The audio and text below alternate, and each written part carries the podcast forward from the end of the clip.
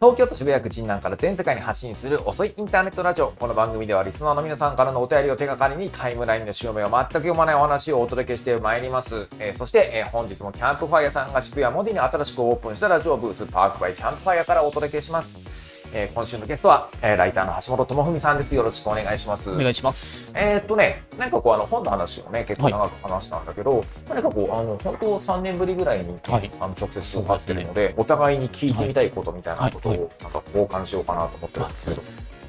なんかあのこの3年間の間にさっきもお話に出た坪内雄三さんもお亡くなりになったりちょっと前にあの西村健太さん。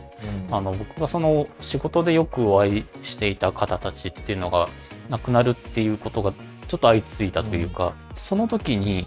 あの例えば坪内さんなら坪内さんは何歳まで生きるつもりでいたんだろうなってことをなんかふと思ったんですよね。坪内さんは結構自分より年上の世代の方が長生きだったけど自分の年に近づくほど割と若くして亡くなる人が書き手が増えてるって話を書かれていてなんかそれを思い返した時に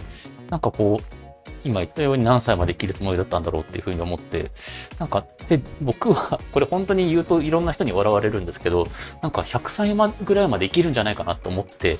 るところがあって今の食生活を考えたらそんなはずはないんですけどなんか宇野さんは自分の中で何歳ぐらいまで生きるっていう想像を普段されてるのかなと思って、うん。それ聞いてみたいなと思って。そのね、俺意外と長生きすると思うよ。うん。うんうんあの、あの願望としては結構ね、本当不老不死でいたいみたいな。ああそうなんですね。のこととか本当割と思うタイプ、は結構植物的な人間でさ、なんかやっぱ苦しいの嫌だなとかね、うんうん。やっぱあの弱るの嫌だなとか思っちゃうところが僕にはあってさ、いやみんな格好つけてさ俺はもう死を受け入れてきてるとか言いたがる人も多いんだけど、僕も全然そういうなんか気持ちなくてさ、もうなんかこう無限に生きたいなとか思ってるんだけど、あのね、僕も100歳とか120歳まで生きたいと思って、それなんでかっていうとね、はい。やっぱりさ、僕ね、特にね、やっぱ若い頃に、いはいきなりぼぼっと出たようなところがあるから、すっごい僕に死んでほしいと思ってるやつ多いの。そんなことないですよ。いや、めっちゃ多いと思うよ。あのね、本当に、あの、まあ、ある種のパターンがあるんだけど、なんかこう、僕の経歴はね、やっぱり人によっては多分ちょっと成り上がり的に見えるところもあるんだと思うんだよ。いや、そういうのもあってね、ものすごい僕に失敗してほしい、社会的に失敗してほしいとか、なんか健康を害して死んでほしいと思ってるやつがすっごいたくさんいること分かってるの、業界にね。はいはい。あので逆に言うと業界にしかいないんだけどあのいや本当の話として。ねだからねなんかこうそういうやつらがさ一人でも生きてる以上俺死ねないなと思うんだよね。そういう理これ由マジな話として。なるほど。だから僕はなんかやっぱり彼らより長生きして、なんかこうほら彼らよりいい仕事を最終的なの残して死のうと思ってる。ん。だよね、だからもう絶対死なないと思ってる。な仕事としてもやっぱりその例えば100歳まで生き100歳まで生きて100歳まで書くっていうのはなかなか難しいのかもしれないですけど書き続けるっていうところも含めての100歳120歳っていう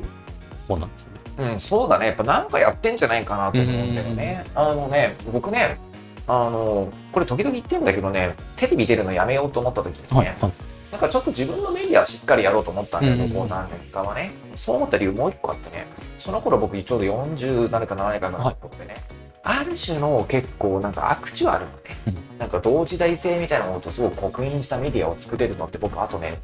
4、5年とかなんだろうなと思ったんだよ。実際にさ、プラネッツが物のになった時にさ、ぐっとなんか世の中から距離を取った感じがあったと思うんだよね、うんはい実際ね。それでもさ、何かさ、まだ何か2020年とか21年に出すさ、理由のある雑誌になってると思うんだよ。でそこが結構僕が割と狙ってあの投げたボールなんだよね。でもね、これがやっぱギリギリでね、やっぱり50が近づいてきた時に今みたいな感じでは雑誌作れなくなってくると思うんだよ。やっぱでもそれまでにやっぱり若いスタッフを育ててね、やっぱ50歳近づいたらもうちょっとなんかこう書くことに専念しようかなと思って、はいるんだよね。なんかそういうことはぼんやり考えてる。まあ、自分はこうその一人で書く仕事しかしてないんであれだけどなんかやっぱり見てたいなっていう気持ちがずっとあって最悪もうあの死んでもいいんですけどあなんか幽霊がいるみたいな話って僕だからすごいなんか希望でなんか自分の肉体はもう滅びてもなんかこの例えばここの渋谷のこの街角のここからここで自爆霊になってもいいんですけどとにかくここの風景を見ているだけでもなんかずっと見てたいっていう気持ちがあって、それもあって僕は長生きしたいなっていう気持ちがあるんですよ。あのもう少し見ていたかったのかもしれんなこの街の未来をっていう感じだけどさ。うんその気持ちわかるかな。僕もね歴史シミュレーションのねゲームとか結構さ信長の野望とか三国志とか好きだけどさ僕あれよくね自分で途中まで攻略してさコンピューターに認して放置するんだよね、ああ、なるほど。歴史の流れをこうずっと見守るとか好きでさ。なんかねあのうんだからその気持ちはすごくわかるかな、僕もあのシミュレあのゲームあんまりしてこなかった方なんですけどシミュレーションゲームが好きでコンビニとかあったじゃないですか昔。コンビニを経営するゲームなんですけどなんかそれをもうあのひたすらこう特に操作しないでずっとあの時間がただ流れていってその第何号店が火事になりましたってなってこう焼けてるんですけど、あ焼けて別の店になってしまったっていうのを操作もせずただ画面を見てるのが中学生ぐらいの時好きでしたね。あとね、なんかね、これすっごいベタな話だけどさ、人間さ、なんかほっとくと勝手に変わっていくじゃない？あそうね。それがね、結構自分で結構面白いんだよね。例えば僕、さ、なんかやっぱ今走ることがすごくさ、はいあの好きでさ、ここ数年間もう一番の趣味は走ることぐらいになってんだけどさ、そんなのもう10年前の自分ではもう考えられない。うんんじゃない？自分はなんかこう変わりたいのに変われないとか悶々としてる若い人って多いけどさ、なんかいやそんなことほっといたら勝手に変わるからいいよ そうですね。でもあれがでもね、なんか自分で意外と楽しめるなと思って、うんうんだから長生きしたいなと思ってるよ。僕はそんなに宇野さんほどあのしっかり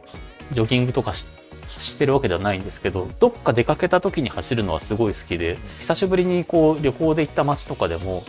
やっぱりこうレンタカーで走るのでも徒歩でなんかうろうろするのでもやっぱりなんか見えない風景と見逃してしまうものがある中でそうだから旅先に持ってく荷物にとりあえずもしかしたらは全然走ったりする暇ないかもしれないけどとりあえずジョジョギングシューズだけを入れとこうと思ってなんか行った先でを走ったりしてます。そうね、だから僕もね、結構、あのよく走る予定で、出張でね、あの僕は地方行くことが多いんだけどさ、はどうやったら夜の予定を早く切り上げて、朝早くて走れるかみたいなことの 考えながらスケジュールっていつもに考えてますかな。まあ、もしね、この先どっか取材でいいしね、一緒になることはちょっと一緒に走りましょう。あ、ぜひぜひ。はい、えー、ということで、えーこの番組では皆さんからのお便りをお待ちしております。身の回りで起きたことから人生相談まで幅広く募集します。お便りは概要欄にあるフォームから送ってください。過去の配信は YouTube メンバーシップなどで視聴できます詳しくは概要文をご覧くださいそれではまた次回もよろしくお願いします。お願いします。